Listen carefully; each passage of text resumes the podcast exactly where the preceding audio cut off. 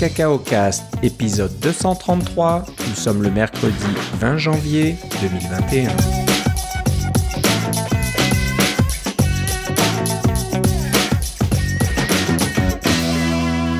Bonjour et bienvenue à tous dans ce nouvel épisode de Cacao Cast. Comme d'habitude, Philippe Casgrain est avec moi. Comment ça va, Philippe? Ça va très bien et toi, Philippe?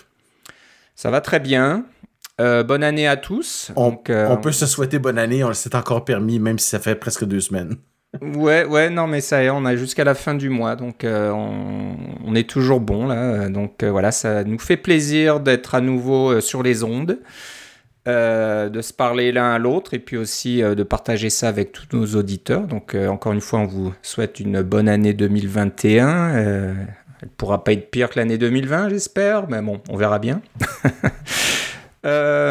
donc, ben, pas mal de petites choses à partager aujourd'hui. on va commencer un petit peu par un, suivi. on a reçu un courriel d'un de, de, nos auditeurs, euh, François Rioux. Donc euh, merci François de, de, nous envoyer un petit courriel. Et euh, c'est une réaction à ce que tu nous racontais, Philippe, que quand tu demandais à Siri, ou quand ta femme demandait à, à Siri quelque chose au, sujet de Philippe, c'était pas de toi qu'il s'agissait, mais Siri répondait par oui, euh, je, peux appeler Philippe euh, guitare, ou etc. Donc c'était un petit peu un souci parce que le Philippe de la maison, c'est censé être toi quand même. Oui.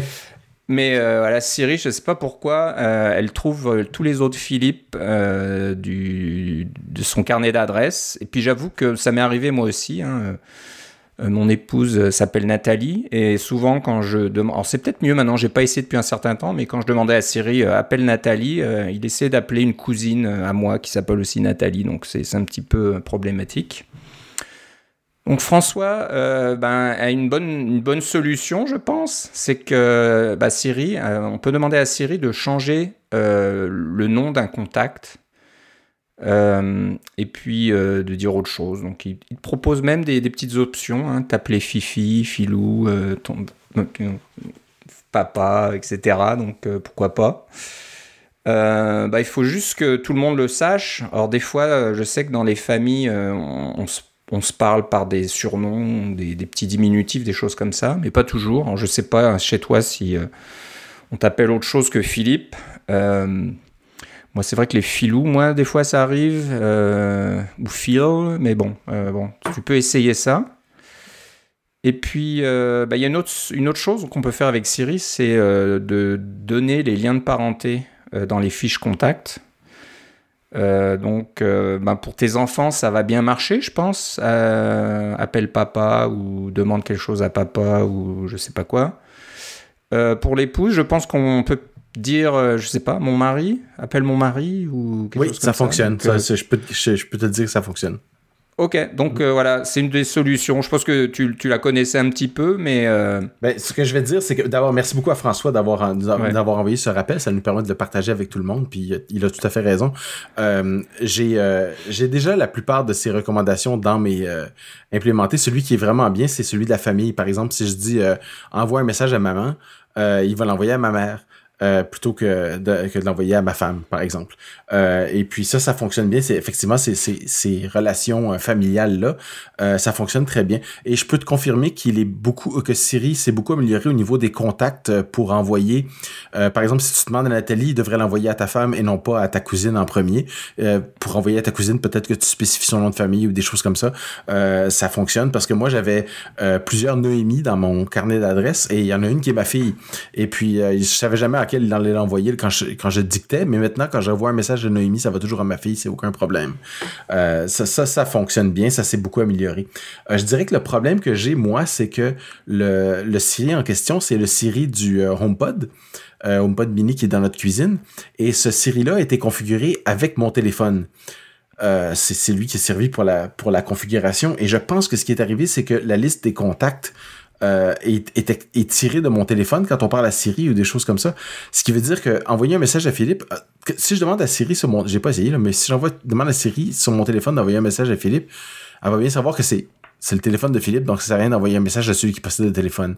Je pense que c'est de là que ça vient la confusion euh, pour euh, pour ça. Mais je pense que ça va s'améliorer avec le temps euh, quand Siri va devenir un peu plus multi-utilisateur, ce qui est déjà le cas en anglais d'après les rapports que j'ai lus. Ça va sûrement s'en venir en, français et dans d'autres langues à l'avenir. Donc je pas, c'était plus un truc rigolo, mais je remercie vraiment beaucoup François d'avoir pris un peu de temps pour nous écrire et nous rappeler tous ces bons trucs. Alors j'avoue que c'est pas un problème euh, si simple que ça. Hein. Quand on utilise son propre téléphone, ça va. Comme tu disais, euh, Siri peut se dire bon bah c'est un appareil personnel, euh, donc on va rarement se parler, bon, sauf certains anciens présidents américains qui parlent d'eux-mêmes à la troisième personne. Mais bon, là, tu vas rarement dire, voilà, demande à Philippe ou quelque chose comme ça. Tu vas dire, rappelle-moi.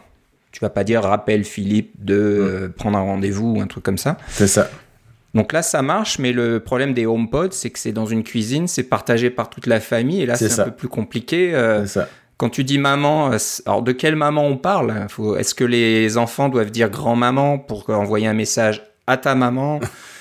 Etc. Donc c'est pas si simple que ça et bon, euh, ils font des progrès, on va y arriver petit à petit en donnant suffisamment d'informations et puis euh, Siri va commencer à comprendre, euh, à reconnaître les voix. Donc, euh, ok, là, je reconnais la voix, c'est un des enfants. Donc, quand l'enfant dit maman, ça sera le parent immédiat. Quand toi, tu dis maman, ça sera ta maman, donc la grand-mère de tes enfants. Et euh, bon, on va y arriver, mais voilà, c'est pas si simple. Hein. C'est pas un truc, euh, on claque des doigts et c'est résolu. Non, surtout que la façon dont les, les, les HomePods sont implémentés, euh, c'est qu'il y a on, sait qu'avec Siri, il y a une négociation. si vous avez, disons, un, un, iPad, un téléphone et un, une montre dans la cuisine et que vous dites 10 Siri, à ce moment-là, le il y a une négociation qui se passe entre les appareils et c'est généralement le HomePod qui prend le dessus. Parce c'est l'appareil principal pour ce qui est de, Siri. Euh, mais ce HomePod-là, il est, connecté, comme je disais, à mon téléphone. Alors quand c'est ma femme, c'est pas son téléphone qui va avoir le rappel ou des choses comme ça. C'est ça qui est un peu, euh, un peu étrange encore. Mais en général, je dirais que c'est quand même assez satisfaisant. Là. Est-ce que ça pourrait être mieux? Oui. Mais euh, on on y va tranquillement. Ce qui me désole un petit peu, c'est que je semble avoir depuis deux semaines avoir perdu la possibilité d'écouter euh, les infos de Radio Canada, qui est notre euh, station de radio, la station de radio ici euh, au Canada, qui, publie ses bulletins de nouvelles sous forme de balado. Et puis depuis environ deux semaines, Siri n'est plus capable de les lire. Alors je pense que je vais envoyer un, un feedback à Apple maintenant parce que ça, ça s'est pas réparé tout seul. Ouais, alors euh, ça me dit quelque chose. Moi, j'utilise Sonos, donc je n'ai pas de pamplemousse. Ouais, je quoi, Philippe C'est pamplemousse qu'il faut dire. Faut pas dire l'autre nom parce que tu as dû euh, déclencher beaucoup de. Curieusement, la mienne pas embarqué, alors oui, oui, c'est ça. donc voilà, on parle de ton petit pamplemousse. C'est ça. Euh, Ouais, je pense qu'à Radio-Canada, ils ont changé de système, je pense, pour euh, leur radio en ligne, parce que j'ai eu la même chose sur le Sono. J'ai voulu euh, ah, jouer Radio-Canada, puis il me dit, oh, ben, ça marche plus. Et il a fallu que je cherche à nouveau, et je sais plus si c'était maintenant passé. Je sais que Sonos a son système de radio, et un, un truc qui s'appelle Sonos Radio, et je crois que je les ai trouvés là-dedans. Donc c'est pas impossible qu'ils aient changé de d'hébergeur ou d'application, de, de, de, système pour... Pour publier leur euh, radio en direct. Donc, euh, ouais, jette un petit coup d'œil. Je pense qu'il y a eu du, changement il n'y a pas si longtemps. Ouais, mais j'avoue que je ne saurais pas comment faire la, la mise à jour euh, sur, mon, sur, mon HomePod. ouais, là, moi, Sonos, ça va, j'ai le contrôle complet et, bon, il y a, y a une, certaine assistante d'Amazon dessus, mais bon, je l'utilise pas. Je lui ai jamais demandé de jouer la, de jouer la radio directement, mm. donc ouais, je t'avoue que je sais pas trop. Donc il faudra que tu, tu regardes un petit peu comment faire. Bon, euh, nouvelle année 2021, mais je pense qu'il y a des choses qui ne changent pas par rapport à l'année 2020. C'est que bon nombre d'entre nous continuent euh, de travailler à distance, de façon virtuelle, et on utilise beaucoup, beaucoup, beaucoup la vidéoconférence. Euh, moi, je l'utilise tous les jours. J'imagine toi aussi, Philippe, tu l'utilises tous les jours pour travailler avec ton équipe. Absolument. Et ben, on a bien vu que la vidéoconférence, c'est super, mais ça apporte certains désagréments, certains problèmes euh, à, à, gérer. Et puis c'est assez... Dans, dans, dans, beaucoup de cas, ça peut être assez drôle. Hein, ça fait souvent... Euh, les, les, joies des réseaux sociaux, là, de montrer des gens qui oublient de couper leur micro quand ils vont aux toilettes, ce genre de trucs là, donc ça fait rire un peu tout le monde. Mais des fois, ça peut être aussi un peu agaçant hein, quand on fait des, des vidéoconférences à longueur de journée. Et un des trucs qui peut être agaçant, c'est euh, ben, les gens qui tapent au clavier. Donc euh, voilà, ils sont en train de, d'écouter euh, une conférence, ils n'ont pas forcément coupé leur micro, et puis en fonction du clavier qu'on possède, donc un Magic Keyboard, ça fait peut-être pas trop de bruit, mais un, vieux clavier Apple Extended numéro 2, là, ça fait beaucoup de bruit. Les... Puis on entend un tac, tac, tac, tac, tac, tac, tac, tac, tac. Donc il faudra le dire assez rapidement. Bon, tu peux couper ton micro parce qu'on n'entend plus rien avec ton clavier. Euh, mais Philippe, tu nous as dégoté. Euh, bien sûr, il y a toujours une app pour tout. c'est ça. Et tu as trouvé une app qui permet de couper le son, c'est ça, quand on tape au clavier? C'est ça. Alors, c'est une, une, petite application que tout ce que ça fait, c'est que ça, ça écoute votre micro et quand ça détecte qu'il y a un son de clavier, ça coupe votre micro. et puis, donc, ça vous met en sourdine automatique. Euh, c'est une, une, toute petite application. C'est vraiment simple, mais ça, fait ce que ça, ce que ça dit sur la, sur euh, le, la boîte. Et puis, c'est pour, pour certaines personnes qui se le font dire à, plusieurs reprises, ça, va, ça va quand même bien marcher. Donc, ça s'appelle Unclack, U-N-C-L-A-C-K. Et euh, ça marche, euh, c'est une application donc macOS. On parle d'une app, mais c'est n'est pas une application iOS, bien sûr, euh, que vous pouvez installer sur Catalina et plus. c'est gratuit, je pense. Oui. on, peut la télécharger directement du site du développeur unclack.app dans un DMG. Alors j'espère que ce développeur a un certificat de développeur, j'imagine que oui. Oui pour qu'on n'ait pas de souci à installer ça directement de le site web. Et euh, voilà, donc ça marche automatiquement. Hein. ça détecte le, bruit du clavier, euh, donc c'est une bonne chose. Euh, bon, on peut quand même gérer le, la sourdine du micro manuellement, hein. donc ça serait un peu embêtant si vous voulez parler en même temps que vous tapez au clavier et que ça coupe votre micro, ça, ça peut être un, petit problème là. Donc il y a quand même toujours une façon de, s'en sortir, dire ok non non, euh, coupe pas mon micro là, je dois parler pendant que je tape au clavier, c'est normal, c'est correct.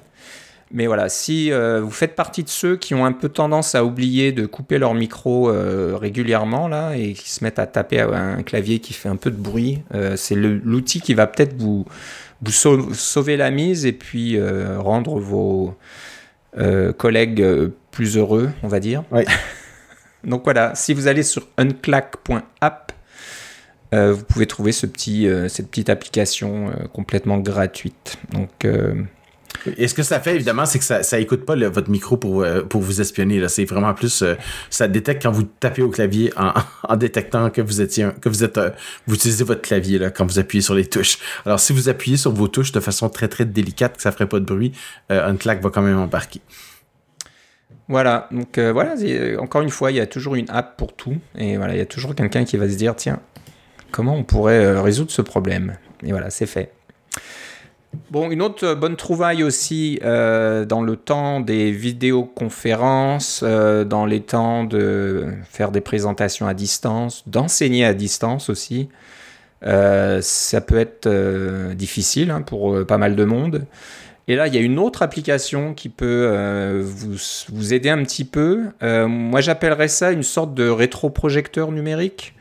Hein, tout le monde se souvient un petit peu du, vieux rétroprojecteur euh, à l'école. Je ne sais pas si tu as connu ça, Philippe. Oui, oui, c'est pour ça que j'ai mis ça dans les notes de l'émission parce que je voyais ça un peu comme un, comme un rétroprojecteur. Quand on est au centre euh, de la classe et puis qu'on projette sur des, On appelle ça des acétates, des transparents, euh, pour projeter sur un grand écran. C'est un peu le même principe. Là.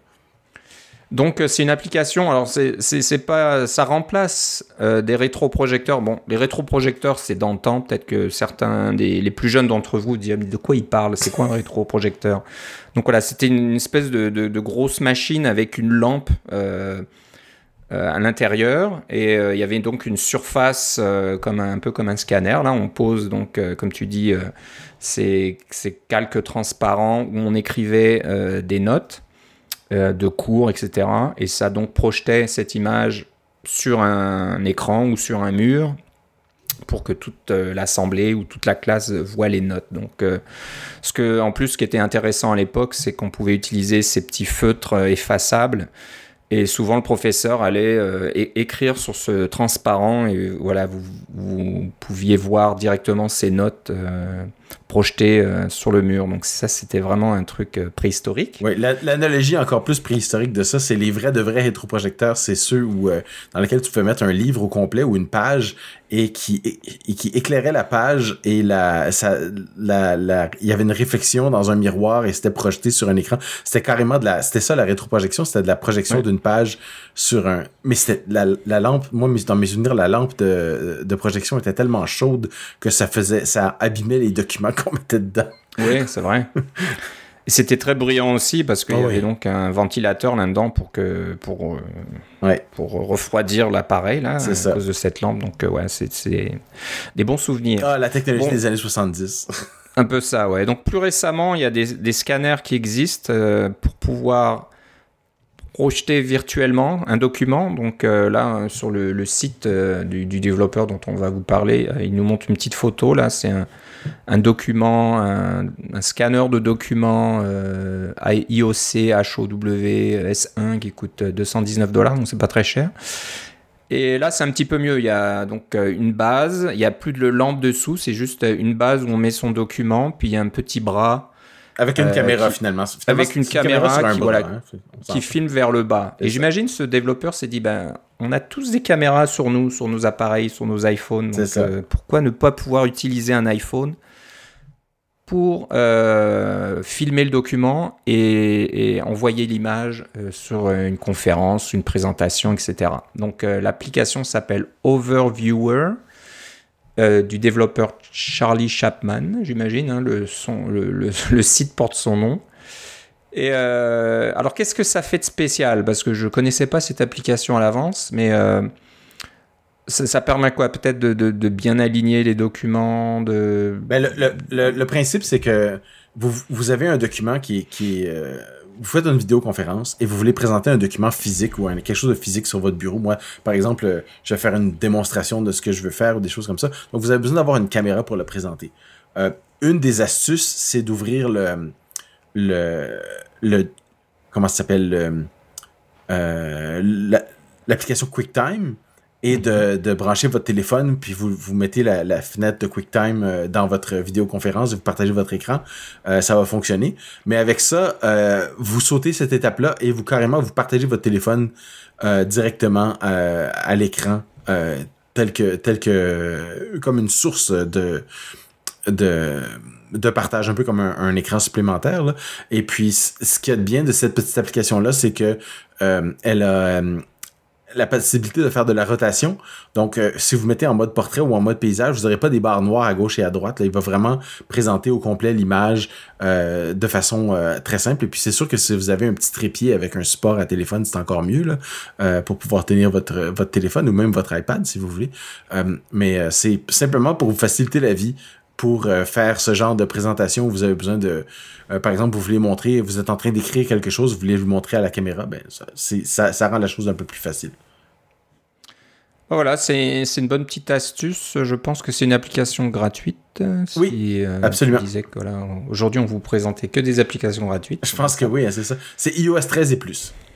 iOS 13 et plus. Donc, euh, vous trouverez ça sur la App Store. Donc, l'application euh, encore s'appelle Overviewer, O-V-E-R-V-I-E-W-E-R. Et le développeur s'appelle Charlie Chapman. Donc, son, son blog, c'est Charlie, C-H-A-R-L-I-E-M Chapman, C-H-A-P-M-A-N.com. Et, euh, et vous verrez voilà, le, lien, et puis il explique un petit peu pourquoi il a fait ça. Donc son épouse est enseignante, voilà pourquoi.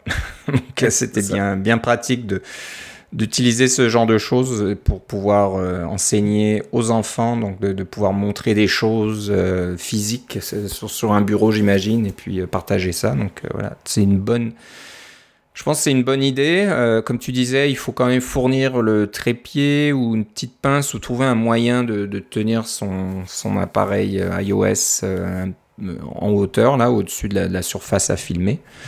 mais bon, ça, ça peut, ça peut se bricoler d'une façon ou d'une autre avec un petit peu d'ingéniosité. Il n'y a pas de problème avec ça. Donc voilà, Overviewer, bonne petite trouvaille, bien pratique voilà, pour nos temps modernes où on fait beaucoup de vidéoconférences on va passer maintenant à des choses un petit peu plus euh, techniques. Euh, on va parler des certificats et des signatures sur, euh, bah, sur Mac et iOS.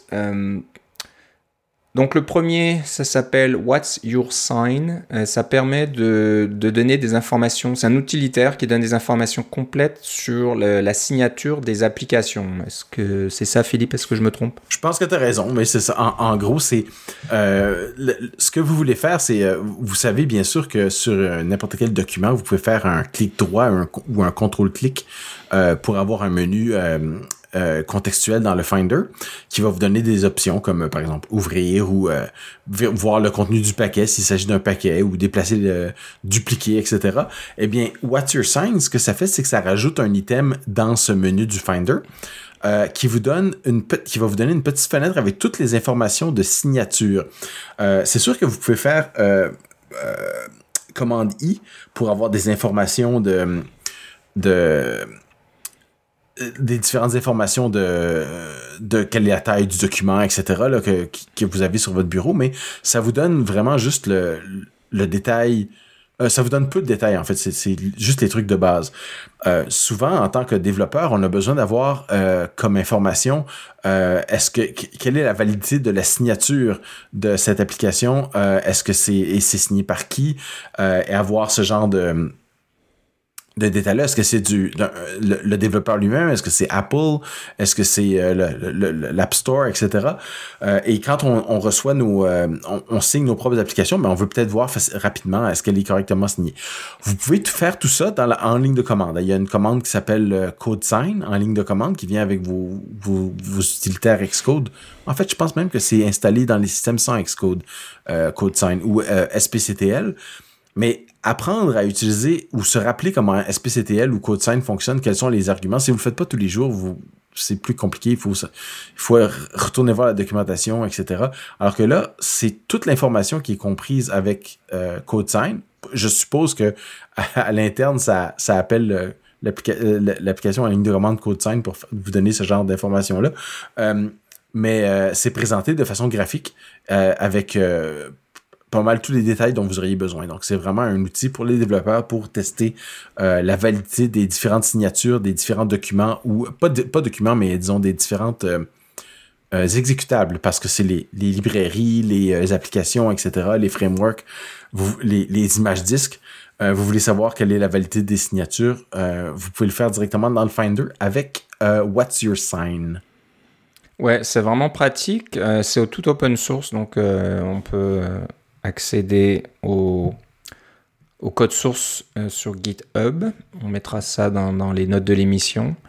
Euh, ce qui est intéressant aussi, c'est que ça vous dit quels sont donc les certificats des applications signées, mais ça vous dit aussi si une application n'est pas signée. Et encore mieux, si une application qui est signée euh, est signée, mais avec un certificat qui a été révoqué. Donc ça mm. arrive hein, des fois que qu'Apple euh, fournisse un certificat à un développeur et puis euh, l'application est corrompue d'une façon ou d'une autre, a été piratée, contient un virus ou je ne sais quoi, et euh, Apple de son côté peut révoquer le certificat. Donc, en général, l'application pourra plus démarrer ou ne pourra plus être disponible sur euh, l'App Store ou des choses comme ça. Et avec euh, voilà, ce petit outil, vous pouvez voir ça tout de suite. Donc là, il donne une, une, un exemple avec l'application BitTorrent Transmission qui avait été euh, infecté avec un virus il y a quelques temps. Je pense que ça a été corrigé depuis, ou je sais plus. C'est arrivé à plusieurs reprises à transmission, ce genre de problème. Ouais, ouais. Euh, donc ouais, je suis même plus sûr que Transmission existe depuis. Je pense que ça. Oui, oui, non, ça existe encore. Je peux te, confirmer. Mais bon, ça a été peut-être un coup fatal. Là. Ils sont, ils sont peut-être plus aussi populaires qu'ils l'étaient avant. Euh, donc voilà, ça, ça, donne un petit exemple de, de, comment trouver euh, ce genre d'informations et c'est bien documenté. Donc si vous allez sur un site qui s'appelle Objective-C, si, pas avec la lettre C, mais S-E-E, donc O-B-J-E-C-T-I-V-E, trait d'union S-E-E.com. Vous trouverez cette application qui s'appelle What's Your Sign. Et encore une fois aussi, si vous allez sur GitHub, sur le compte de Objective trait d'union S-E-E, euh, vous trouverez euh, le code source de, toute l'application. Donc, euh, bon, ça c'est aussi intéressant de voir comment on développe une application qui ajoute une entrée dans un, dans un menu contextuel aussi. Ça peut être toujours intéressant de voir comment, ça, comment ils ont fait ça et comment ça marche. Oui, et c'est fait avec les, les API standards d'Apple. Ça, c'est pas fait avec des, des API non documentés. Ouais, et puis c'est bien parce que ça se désinstalle facilement. Donc vous avez juste à, à, télécharger l'installateur de, l'application si vous l'avez plus. Et euh, quand vous démarrez euh, l'installeur ou l'installateur, ou l'installateur, oui peut-être, euh, il va détecter que What's Your Sign est déjà installé, puis il vous offre une option de pouvoir le désinstaller. Ça, c'est un truc qu'on aimerait voir. Moi, que moi, j'aimerais voir un peu plus souvent, des fois, c'est que c'est facile d'installer une application sur le Mac, mais on dit que bon, vous avez juste euh, à, prendre l'application puis l'acheter à la poubelle pour la désinstaller, mais c'est jamais vraiment vrai. Ça, ça désinstalle pas tout, ça laisse des fichiers un petit peu partout à droite euh, et à gauche dans les préférences, dans les, les dossiers support d'application, etc. Donc J'aimerais bien que les, développeurs suivent un petit peu euh, cet exemple d'avoir euh, leur, leur, programme d'installation qui puisse aussi désinstaller l'application de la même façon. Ça, ça serait bien. Voilà, c'est une bonne trouvaille. Euh, encore un bon outil à avoir dans sa boîte à outils de développeur. Euh, bah, surtout quand vous aussi vous développez des applications qui demandent d'être signées avec un certificat, euh, c'est toujours intéressant de vous assurer que bah, tout, marche, le certificat est bien installé et qu'il n'y a pas de souci avec ça. Bon, maintenant on va passer à un truc un peu plus peut-être technique pour moi. Tu m'en parleras, Philippe. C'est un, un, article sur developer.apple.com qui parle de de comment épingler des certificats. Donc, je connaissais pas ce terme-là pour les certificats, euh, pour des, moi je sais pas, pour des, bouts de papier on les épingle, mais des certificats, qu'est-ce que ça veut dire exactement de d'épingler un certificat? Alors c'est euh, c'est tout au niveau de la connexion qui qu'on fait avec un, un, site web par exemple ou en fait un serveur en général. Je vais utiliser site web en particulier parce que c'est plus simple, là, mais n'importe quelle connexion avec un serveur, euh, et tout, tout vos, euh, toutes vos applications font, font ça. La plupart du temps, ils vont télécharger, soit se brancher sur, euh, sur le, serveur de la banque, le serveur de votre fournisseur d'accès Internet, le serveur de, de, CNN, le serveur de Radio-Canada.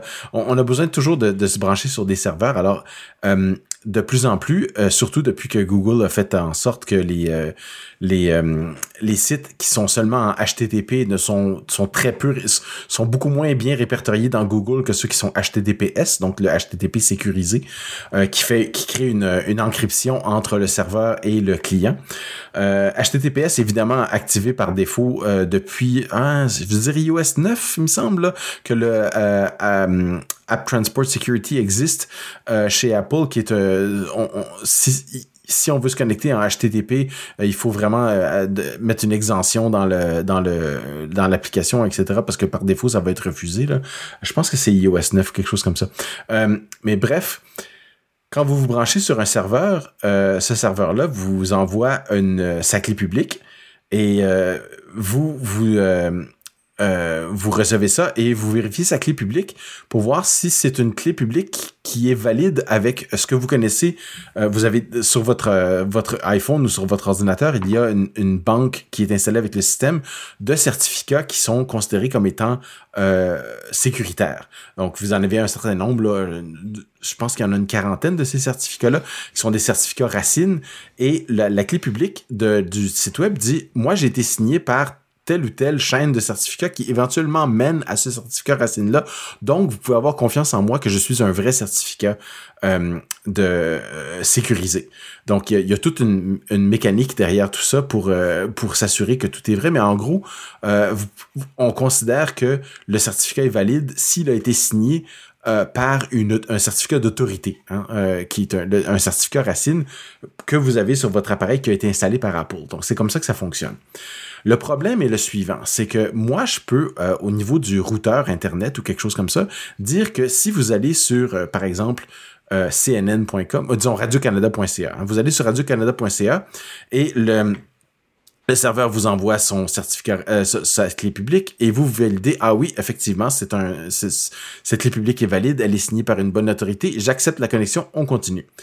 Si au niveau de votre routeur, quelqu'un, que ce soit votre fournisseur de services Internet ou, qui que ce soit, ou un, acteur malveillant quelconque, installe un petit bout de code qui fait en sorte que quand on va sur radiocanada.ca, ça va pas sur, euh, je sais pas moi, euh, 170.200.10.20, là, j'invente une adresse IP comme ça, là, qui est l'adresse sur le du site web effective, mais qui l'envoie sur une autre adresse complètement différente.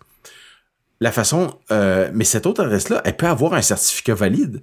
Euh, ça peut s'appeler euh, mauvaiseacteur.com et puis avoir un certificat qui est valide, qui a été signé par une autorité de certificat, parce que tous ces systèmes-là sont automatisés maintenant là pour la signature des certificats, parce que tout le web fonctionne comme ça.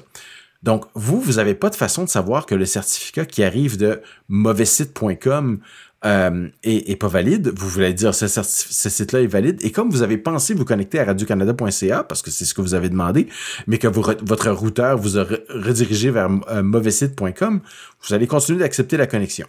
C'est pas important pour la plupart des sites de faire ce genre de, de, de vérification-là parce qu'on va le voir assez rapidement si c'est pas le bon site. Là où ça devient un problème, c'est que par exemple, si au lieu d'aller sur radiocanada.ca, vous, vous allez sur banquedemontréal.com. Et puis là, qu'on vous redirige sur euh, euh, mauvaisbanque.com, hein, à ce moment-là, vous allez croire que la, connexion est, bonne et vous allez commencer à ouvrir une session et donner vos, mots de passe des choses comme ça. C'est pas une très bonne idée. Alors, tous ces pour tous ces sites-là, ce qu'ils font, euh, ça s'appelle épingler le certificat, c'est-à-dire que ils gardent une copie euh, en gros, ils gardent une copie du certificat euh, de la clé publique euh, de, leur serveur principal et non seulement ils valident que le certificat qui arrive est bon, mais ils valident que c'est le même certificat que vous avez stocké dans votre application. Donc comme ça, si on va sur mauvaissite.com, oui, on peut le, mauvais acteur peut rediriger votre trafic vers mauvaissite.com au lieu de, de la banque, par exemple, mais il sera c'est beaucoup plus compliqué d'obtenir un certificat qui dit que vous êtes banque-de-montréal.com quand vous n'êtes pas banque-de-montréal.com. Quand on, on, parle de certificats à ces niveaux-là, euh, c'est beaucoup plus compliqué de, de, de corrompre un, un, un certificat d'autorité pour obtenir un, un certificat qui, qui reste valide, mais qui ne pointe pas sur le bon domaine. Ça, c'est la, ça, c'est la longue histoire de pourquoi on peut faire du, euh, du, euh, de l'épinglage de certificats. Dès que la sécurité devient importante, on doit, on doit le faire. Euh, les, les, les, banques, ce genre de choses-là doivent tous le faire. Le commerce électronique aussi, souvent, on doit faire ce genre de trucs-là. ce qu'il y a de différent avec la note que, qu'on voit sur le site de developer.apple.com, c'est que toutes ces opérations-là pour vérifier qu'un certificat est, bon ou est bien épinglé, on doit faire ça à bras. Il y a du code qu'on peut écrire à l'intérieur de, de euh, NSURL Session ou pardon, URL Session parce qu'il n'y a plus de NS maintenant. Euh, les délégués, la méthode déléguée de ça peut vous donner des renseignements. Est-ce que vous acceptez la connexion? Est-ce que vous voulez valider la connexion, etc. Mais c'est un peu un, c'est un peu de la magie noire faire ça. Moi, j'en ai écrit du code pour faire ça, puis c'est c'est facile de se tromper, hein, de, de, faire une erreur, de faire en sorte qu'il y ait un trou de sécurité flagrant dans votre truc que des mauvais acteurs pourraient toujours euh, exploiter. Eh bien, ce que Apple a fait, et je crois que c'est à partir de iOS 14.3, mais euh, et probablement macOS euh, Big Sur aussi, c'est de rajouter des informations, de vous permettre de rajouter des informations dans votre info.plist euh, le, fichier d'information euh, que vous fournissez avec toutes vos applications, que ce soit iOS ou macOS ou tvOS. Euh, c'est de pouvoir ajouter des informations pour épingler les certificats directement là-dedans. Alors, mettre les, les clés publiques ou les, les des, des, valeurs particulières qui, qui permettent de valider les certificats que vous vous branchez effectivement au bon serveur malgré une redirection possible euh, qui aurait pu être faite par un, un mauvais acteur. Euh, donc, à ce moment-là, ça devient quelque chose de purement déclaratif. Vous déclarez les, vous insérez les données dans votre dans votre épiliste et si ça fonctionne, euh, vous avez effectivement euh, sécurisé votre connexion euh, de façon substantielle quand vous avez développé votre votre application qui doit se brancher à un serveur. Je trouve ça très bien de l'avoir à l'intérieur d'un d'un fichier info-list parce que ça évite d'avoir à écrire du code. Évidemment, Apple a écrit le code pour faire cette validation-là à votre place. Hein? Il y a pas, il y a pas de, c'est pas gratuit. Mais comme je l'ai souvent dit dans ce podcast, le code que vous n'écrivez pas n'a pas de bug. Donc, euh, si vous n'avez pas à écrire ce code-là, ça fait une source de euh, problème de moins au niveau de la, de la sécurité de votre application parce que vous vous en remettez à la sécurité du système. C'est clair qu'il y a peut-être des bugs dans le programme d'Apple. Là, on s'entend que des bugs dans le système, ça serait pas le premier, mais on peut s'attendre à ce qu'au niveau de la sécurité, soit ça va être si un bug, ça va être réglé très très rapidement, et, et aussi que la qualité euh, va être euh, va être encore plus euh, présente parce qu'ils vont avoir porté beaucoup plus attention à ce genre de code-là. Encore une fois, c'est pas sorcier à écrire, c'est juste que, bon, il y a des petits cas de figure auxquels vous avez peut-être pas pensé, il y a, y a moyen d'avoir des trous là-dedans où c'est pas toujours facile à écrire. Euh, et puis la sécurité, c'est jamais notre fort, là, à moins d'être un spécialiste là-dedans. Donc, euh, de pouvoir encore une fois demander à, aux fournisseurs euh, du système Apple de, de nous aider avec la sécurité de notre, notre réseau, c'est encore extrêmement apprécié. Ben ouais, puis surtout le plus important, c'est d'être au courant de ce genre de choses. Donc euh, merci d'en parler, Philippe, parce que moi j'en avais jamais jamais entendu parler. C'est pas important pour la plupart des gens, mais dès que vous avez des besoins, vous voulez vous assurer que vous vous connectez effectivement à votre serveur, euh, parce que vous voulez pas transmettre des données à un autre serveur pour euh, dévoiler des informations personnelles ou financières ou des choses comme ça, ou des informations de santé, hein, on, on s'imagine. Tous nos auditeurs qui sont impliqués avec ce genre de choses-là sont probablement déjà au courant de comment ça fonctionne. Et ceux qui ne sont pas au courant, ils, ils vont peut-être commencer à se poser la question est-ce que j'ai besoin de ce genre de sécurité-là? Si vous commencez à vous poser la question, euh, ça vaut la peine de lire le, petit article d'Apple qui va vous informer un petit peu plus à savoir si ça vaut la peine. Attention, euh, c'est pas pour tout le monde, c'est pas toujours nécessaire. Ça vous demande plus de gestion au niveau de la sécurité et ça vous demande de d'avoir euh, des connaissances supplémentaires au niveau des certificats qui sont sur le serveur. Alors, il faut que vous puissiez contrôler votre serveur aussi, ce qui n'est pas toujours le cas. Si vous contrôlez pas le serveur, ça vaut pas la peine de faire ce genre de choses-là. Si vous connectez à un site euh, euh, sur lequel vous avez aucun contrôle. Mais si vous contrôlez à la fois les serveurs et les clients, ça peut commencer à devenir intéressant. Voilà, donc beaucoup d'OpenSSL et de, trucs comme ça, de, génération de certificats. Donc, ouais, c'est pas évident. Donc, mais intéressant quand même. Donc voilà, on vous donnera le, lien euh, du, blog sur euh, developer.apple.com dans les notes de l'émission. Mais en anglais, l'épinglage de certificat, ça s'appelle, ou d'identité, ça s'appelle Identity Pinning. Ou Certificate Pinning, qui est l'autre aussi. Certificate Pinning, P-I-2-N-I-N-G, l'épinglage en anglais. Euh, donc voilà, très intéressant. Merci de, nous en parler. Il n'y a pas beaucoup de nouvelles à Apple, mais ça, c'est sorti littéralement il y a quelques jours. Alors, euh, je trouve que ça vaut la peine d'en parler. Exactement. Donc, euh, c'est bon à savoir. Bon, on va passer à des choses un peu plus simples maintenant. On va pouvoir se relaxer. donc, un, petit outil intéressant pour lire des RSS, des flux RSS, une application qui s'appelle Otter, T-T-E-R-R-S-S. Euh, où est-ce qu'il est, J'essaie de trouver. Et qui a, qui a une icône euh, très, très euh, charmant. Très charmant d'une. Euh, c'est une loutre en oui. français? Mm-hmm. Oui, c'est des loutres. Hein, oui. Qui mangent un, un, flux RSS qui ressemble à un petit cookie, là, je sais pas. Mais un coquillage, parce que les loutres de mer, ils mangent des coquillages sur leur dos. Oh oui, c'est un petit coquillage, ok mais euh, ça ressemble à un petit flux RSS là avec les, les, petits traits là, c'est ça. Euh, l'icône qu'on connaît bien. Donc euh, ben, une application gratuite que vous pouvez télécharger sur l'App Store. Le, la petite histoire apparemment c'est que ben, le développeur s'est mis à, à, développer avec Swift UI et c'est, je pense, une de ses premières applications. Il s'est dit, tiens, c'est peut-être une bonne idée de, d'écrire un lecteur de flux RSS en Swift UI. Ça me permet de, de, de compléter ma connaissance de Swift UI et puis euh, d'éventuellement pouvoir publier une application. Donc, c'est ce qu'il a fait. Euh, je ne sais pas si on a le nom du développeur. Ah oui, c'est Josh Holtz. Josh Holtz. Euh, ok. Qui, euh, je regarde s'il a écrit d'autres applications, euh, pas spécialement, mais voilà, donc c'est bien de, de, développer ah, quelque chose. Je crois qu'il travaillait sur, sur Fastlane. Donc c'est un développeur ah, connu à ce niveau-là. Ok.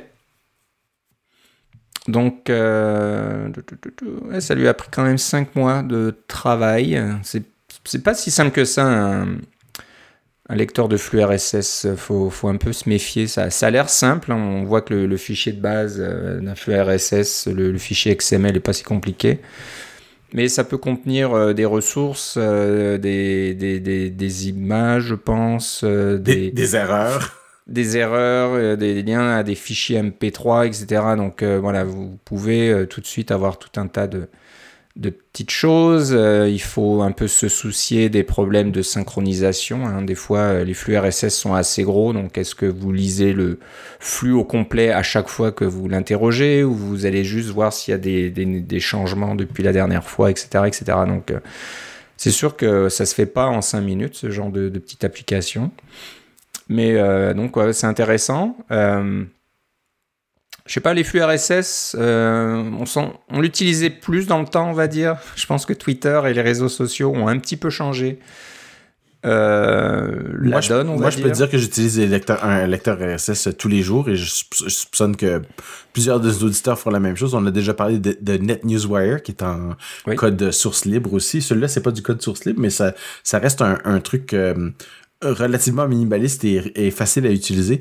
Et euh, évidemment, on peut importer et exporter les données, euh, que ce soit pour passer d'un lecteur RSS à l'autre. Alors, il n'y a vraiment aucun coût à, l'utiliser. Euh, en plus, il est gratuit. Alors, vous, pouvez passer, l'essayer. Puis, si vous l'aimez pas, vous l'aimez pas. Si vous l'aimez bien, ben, vous avez rien perdu. Moi, ce que j'aime beaucoup, c'est que c'est deux choses. La première, c'est que euh, il existe sur iPhone, iPad et Mac. Donc, des fois, on veut lire des trucs RSS sur notre Mac parce qu'on est à notre bureau puis on a un grand écran. C'est plus facile pour voir les, les textes et les photos et les articles qui sont liés. mais des fois, on est sur la route. on, attend quelque part. Vous êtes au cabinet du dentiste. Vous attendez de passer. Vous voulez sortir votre flux RSS. Eh bien, il est sur votre téléphone et c'est le même flux. Euh, ce que j'aime beaucoup, donc, c'est que c'est multi-application, mais euh, lui, il fait la synchronisation grâce à iCloud.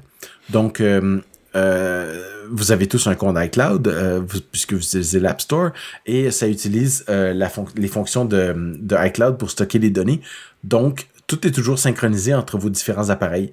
Euh, il existe des, euh, services qui font ça pour vous, comme euh, Feedbin et Feedly et FeedWrangler, etc., qui vous permettent de faire de la synchronisation entre les différents appareils, mais iCloud, vous l'avez pour gratuit sur votre système. Alors, si votre, si votre lecteur RSS euh, supporte iCloud comme méthode de synchronisation, ben voilà, vous avez une synchronisation gratuite entre tous vos appareils euh, fournis avec le système.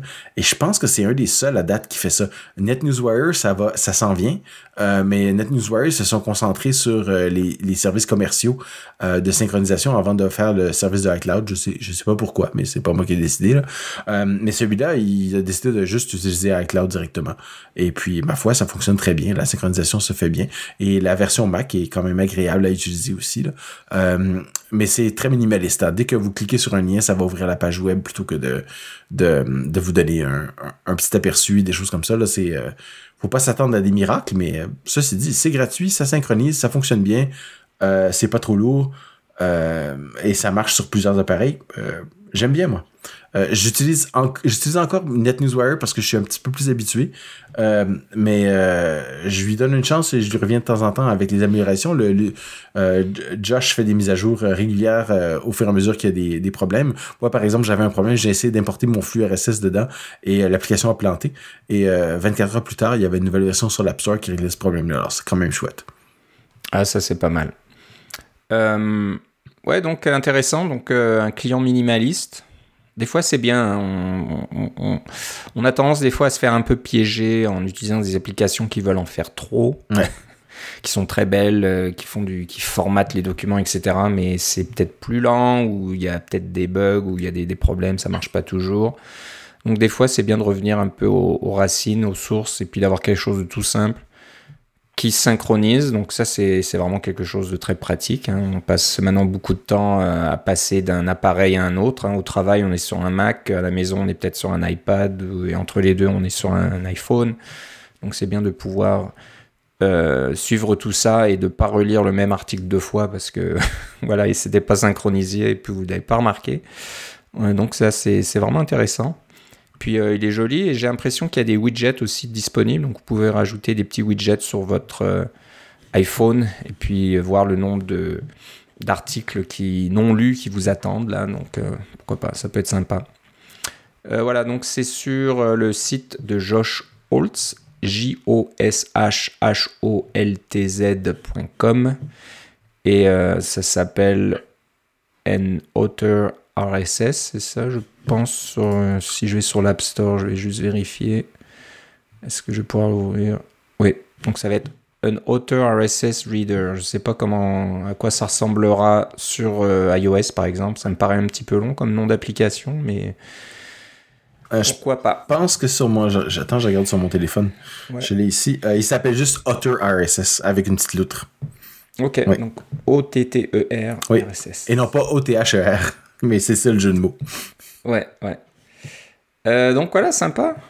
Et ouais, tout gratuit, ça marche sur Mac, iPhone et iPad, et puis les revues sont pas mal bonnes. Et euh, alors, c'est pas une application payante, mais il y a quand même l'option de, de, donner un, petit pourboire aux développeurs. Ouais. Donc euh, il y a trois achats intégrés, on peut donner un petit type de 99 sous. Euh, canadien par exemple, ou un médium, ou un large, large t'imagines, c'est 6 dollars, et un méga type, un méga pourboire, c'est 13 dollars. Mm. Voilà, c'est un petit peu comme ça aujourd'hui. Euh, mais ouais, c'est sympathique. Donc voilà, euh, auteur RSS du développeur Josh Holtz. Euh, un autre outil gratuit sur GitHub cette fois-ci. Oui, il, va falloir le construire vous-même celui-là. ouais, un petit peu de travail, mais sympathique. C'est un, accordeur. Donc en anglais, un tuner. Ben, vous pouvez l'utiliser en accordeur pour tout un tas d'appareils. Ce n'est pas uniquement pour les guitares, je ne sais pas, mais bon, ça marche si vous êtes. Euh, si vous avez besoin d'accorder une, guitare, par exemple. Euh, ou un ukulélé. ou un ukulélé, ou quelque chose comme ça. Et JP Simard est contributeur de, ce projet, j'avais pas remarqué. Oui, c'est son euh, projet, c'est notre ami, c'est notre ami Oh, c'est lui, j'ai même pas vu. Oui, c'est ça. Donc voilà, un, ami de longue date ici à Ottawa. Et de l'émission. On le salue. L'émission. Ok, s'il nous écoute, euh, JP, on te salue au passage. Ok, j'avais pas remarqué, désolé. Je vois, tiens, contributeur, ça me dit quelque chose. Donc voilà, il a développé une, application. Euh, c'est en Swift UI, tu m'as dit? Oui. Je pense. Euh, Entièrement UI. Ouais, interactive qui vous voilà, qui permet de d'accorder un instrument de musique. Donc c'est un, un accordeur chromatique. Il faut pas me demander ce que ça veut dire, mais voilà, pour ceux qui s'y connaissent. Euh, et puis ça a l'air tout, tout simple hein, comme truc. C'est pas, ça sera pas une application complexe avec une interface euh, complexe avec tout un tas de menus et de sous-menus. C'est, je pense, juste une, une, vue principale qui va vous montrer la fréquence du son qui est détecté par l'application et puis ça va vous donner euh, la note correspondante, mm. euh, j'imagine. Oui, ça? évidemment, c'est les notes dans le. On parle des notes dans la façon euh, anglaise de faire ça. Ça ne vous dira pas sol, la, mi, ça va vous dire A, B, C, D, etc. jusqu'à G. OK. OK. Et puis, ce, qui, ce, est bien, c'est qu'il rajoute. il, est il est vraiment concentré sur les guitares. Alors, il va vous mettre un, un, le petit chiffre à côté pour dire c'est quelle corde de 1 à 6. Ok, ok, donc c'est plus pour les guitares et les ukulélés, comme tu dis. Oui, mais ça, marche quand même pour n'importe quel instrument à cordes qui a besoin d'être accordé. Là. Ouais. Donc, euh, bah, très sympa. C'est encore ça, c'est un, bon exemple. Et comme c'est open source, vous pouvez voir comment ça a été fait, comment ça marche. C'est ça, parce que ça, évidemment, ça utilise euh, les, les euh, SwiftUI pour le langage, mais ça utilise aussi les, le le moteur audio de, de, iOS pour pouvoir faire son travail. Euh, donc ça vous donne une bonne une bonne explication. Et pour la petite histoire, ce que ce que euh, notre ami euh, SimJP euh, a dit, c'est que il, cherchait un accordeur comme ça, mais tous ceux qu'il a trouvé sur l'App Store, c'était soit beaucoup trop gros, soit plein d'annonces. Alors il voulait pas avoir des publicités ou des choses comme ça, il voulait avoir un accordeur super simple, alors il se dit je vais en faire un. Ouais, alors ça utilise AudioKit. Alors je pense que c'est... Alors ça, on pourra en parler aussi.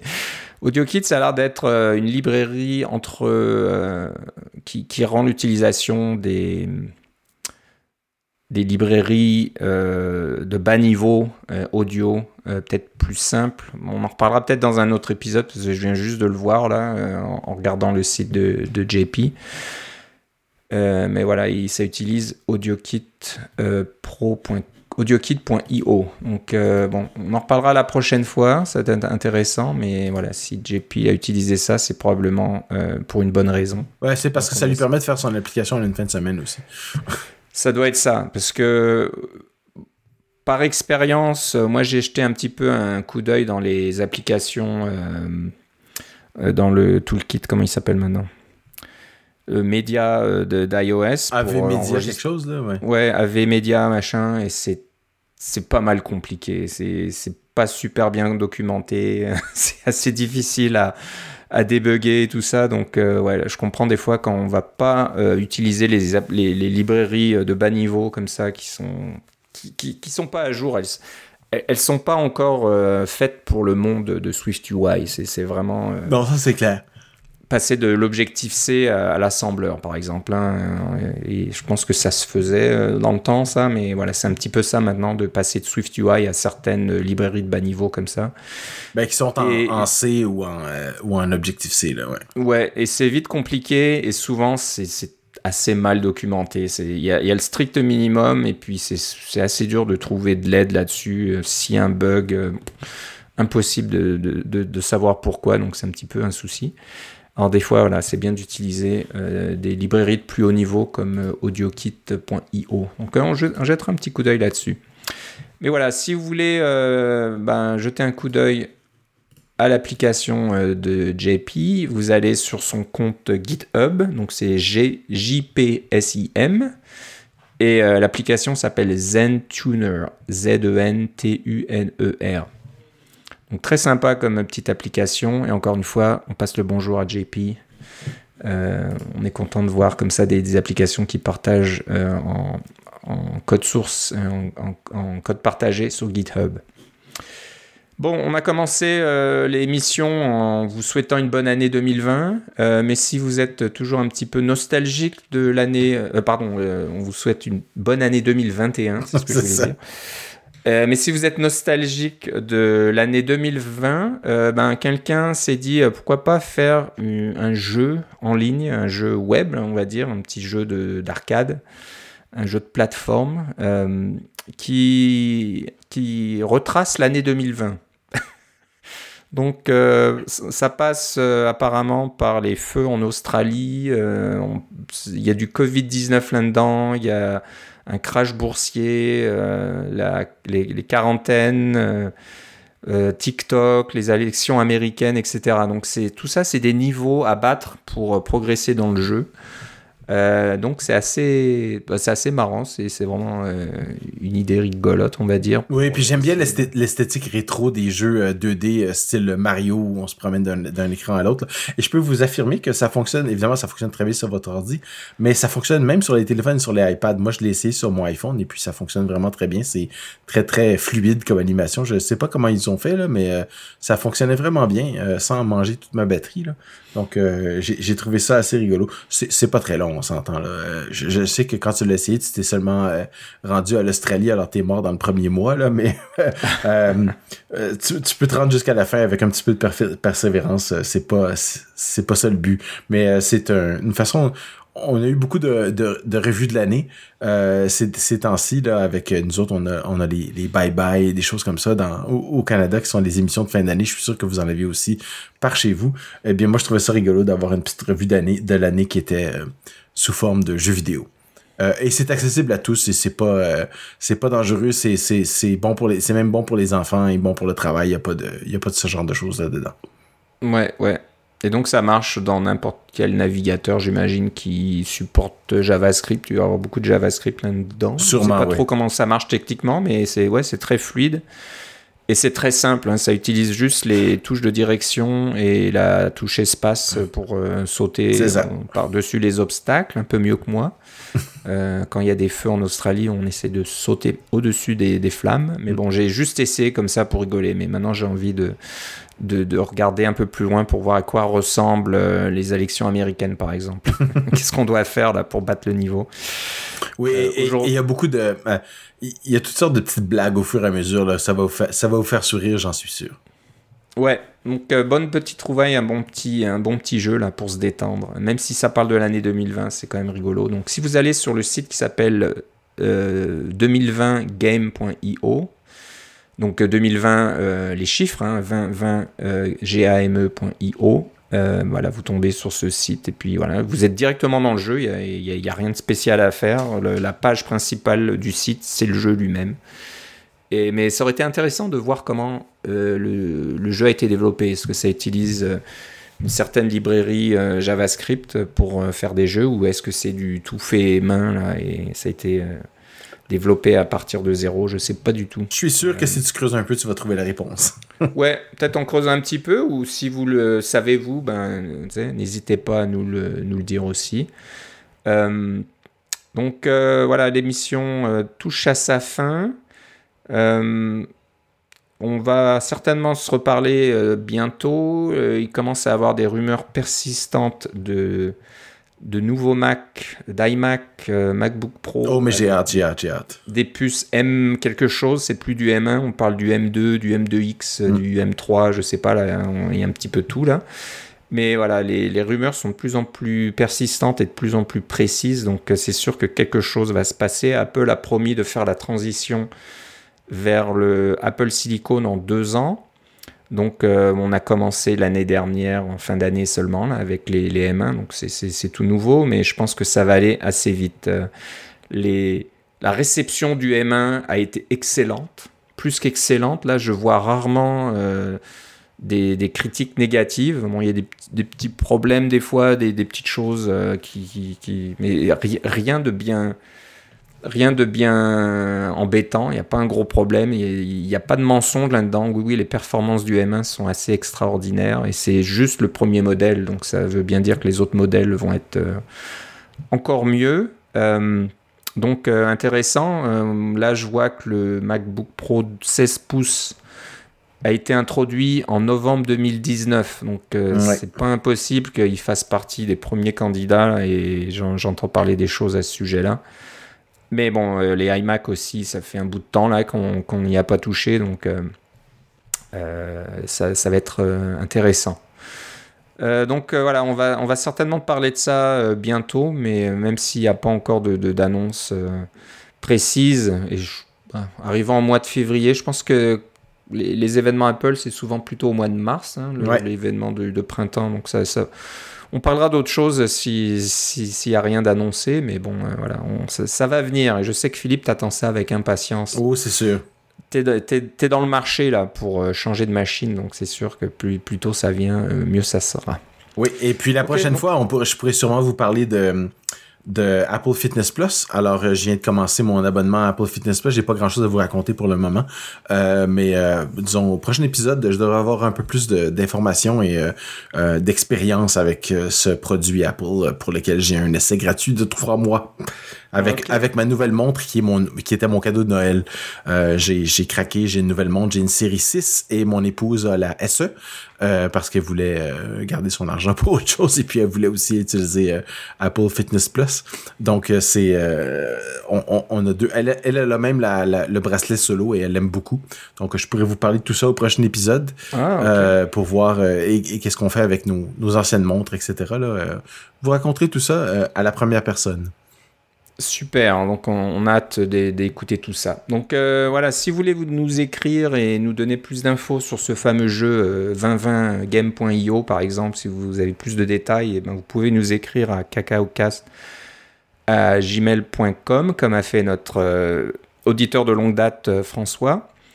Euh, vous pouvez aussi aller sur cacaocast.com. Il, il, y a tous les épisodes depuis le numéro 1. Philippe, tu me rappelais que le numéro 1, c'était en février 2009. 2009, c'est ça? Donc, euh, on arrive bientôt vers les 12 ans. Là, il va falloir qu'on. Le prochain épisode, ça va être notre 12e anniversaire. Ouais, my gosh, ça va vite. Hein. Mais bon, on a toujours des trucs à dire. Et puis on ça va être l'épisode 234 en plus, un autre chiffre qui suit. Ouais, on a toujours, euh, toujours plaisir comme ça à, se raconter des trucs et à apprendre tout un tas de choses euh, à chaque épisode. Donc on continuera. Euh, Philippe, si on veut bah, savoir ce que tu penses de Apple Fitness Plus, là, ou si, si, les workouts étaient intéressants, là, où doit-on aller? Ça serait sur Twitter avec Philippe C, L-I-P-P-E-C. Et pour CacaoCast, on a aussi un compte Twitter qui n'a pas été bloqué. On dit pas de choses gênantes, donc on existe toujours. Donc si vous allez sur le compte CacaoCast sur Twitter, euh, ben, vous serez les premiers à savoir quand un nouvel épisode est disponible. Donc voilà, euh, j'ai hâte euh, qu'on se reparle à nouveau, là, que tu m'en dises plus sur, sur ton, ton, Apple Watch, parce que voilà, tu m'en avais pas parlé. dans, dans le domaine, on appelle ça un teaser.